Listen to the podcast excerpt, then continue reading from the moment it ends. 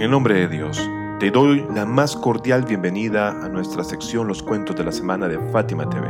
En diversas narraciones de los madhab o escuelas de pensamiento chiitas y sunitas, el príncipe de los creyentes, el imam Ali, fue llamado como Qasimun Nar, o el que divide a los del fuego, así también como Qasimun al-Jannat wa nar el que divide a los del paraíso y a los del fuego, o Qasimun Nar wa al-Jannat, el que divide a los del fuego y a los del paraíso.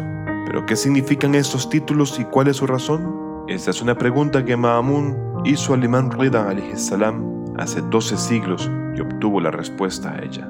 Después de esa corta introducción, escuchemos juntos el cuento de esta semana.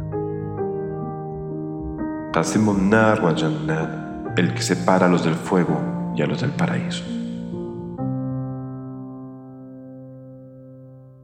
Abbasat al-Hirawi relata que en una ocasión Ma'amun le dijo al imam Rida salam, Oh Abul Hassan, explícame por qué razón tu padre, el príncipe de los creyentes, era llamado Qasimun Nar wa Jannat, el que dividió a los del fuego y a los del paraíso, y qué significa, ya que he cavilado mucho en esto y no encuentro una respuesta. A su pregunta, el imam Rida salam dijo, Oh Ma'amun, ¿Acaso no narraste de tu padre que él a su vez había narrado de sus ancestros, y estos de Ibn Abbas e Ibn Abbas del mensajero de Dios? Que es honorable la paz sea con él y su familia, dijo, amar a Ali es fe, y enemistarse con Ali es incredulidad. Entonces Ma'amun respondió, sí. Luego este honorable dijo, cuando llegue el tiempo que la fe y la incredulidad se basen en el amor o rencor hacia el imam Ali, salam, entonces se dividirá a los habitantes del paraíso de los del infierno, por eso llamado Qasim an-Nar wal-Jannat.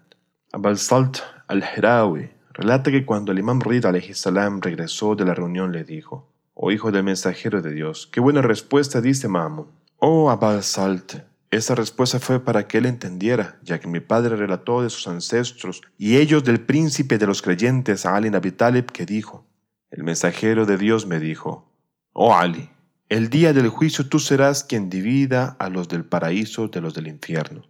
Le dirás al fuego que esa persona es para ti y esa persona para mí.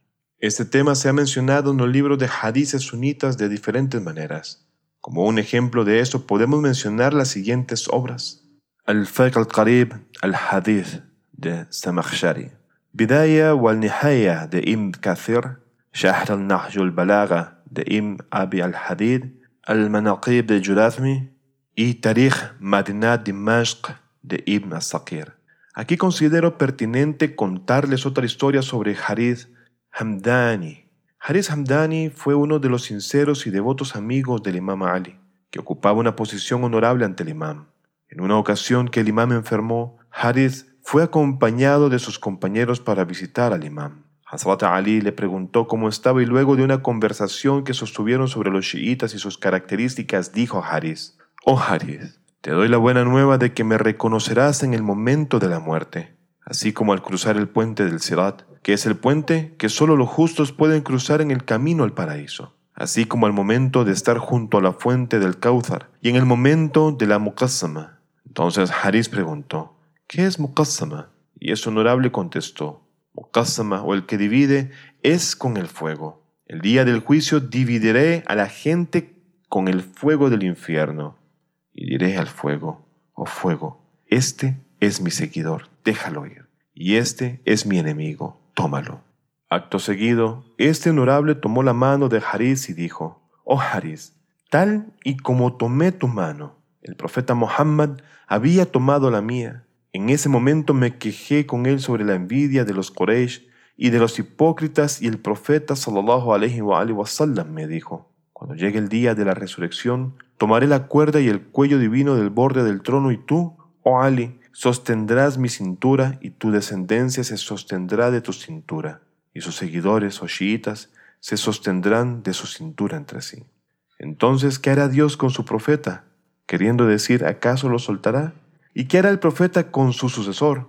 Debes saber que definitivamente estarás con aquellos que amabas y el logro será tuyo.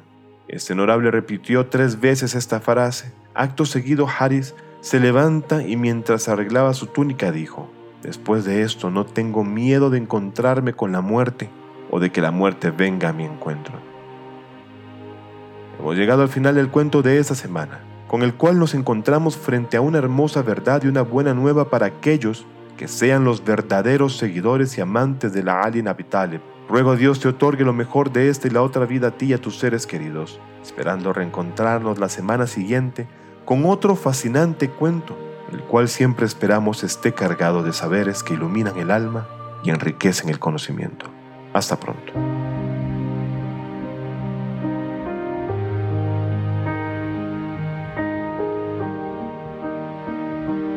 Fátima TV, saberes que iluminan el alma. Síguenos en youtube.com slash Fátima o en nuestro sitio web fatimatv.es.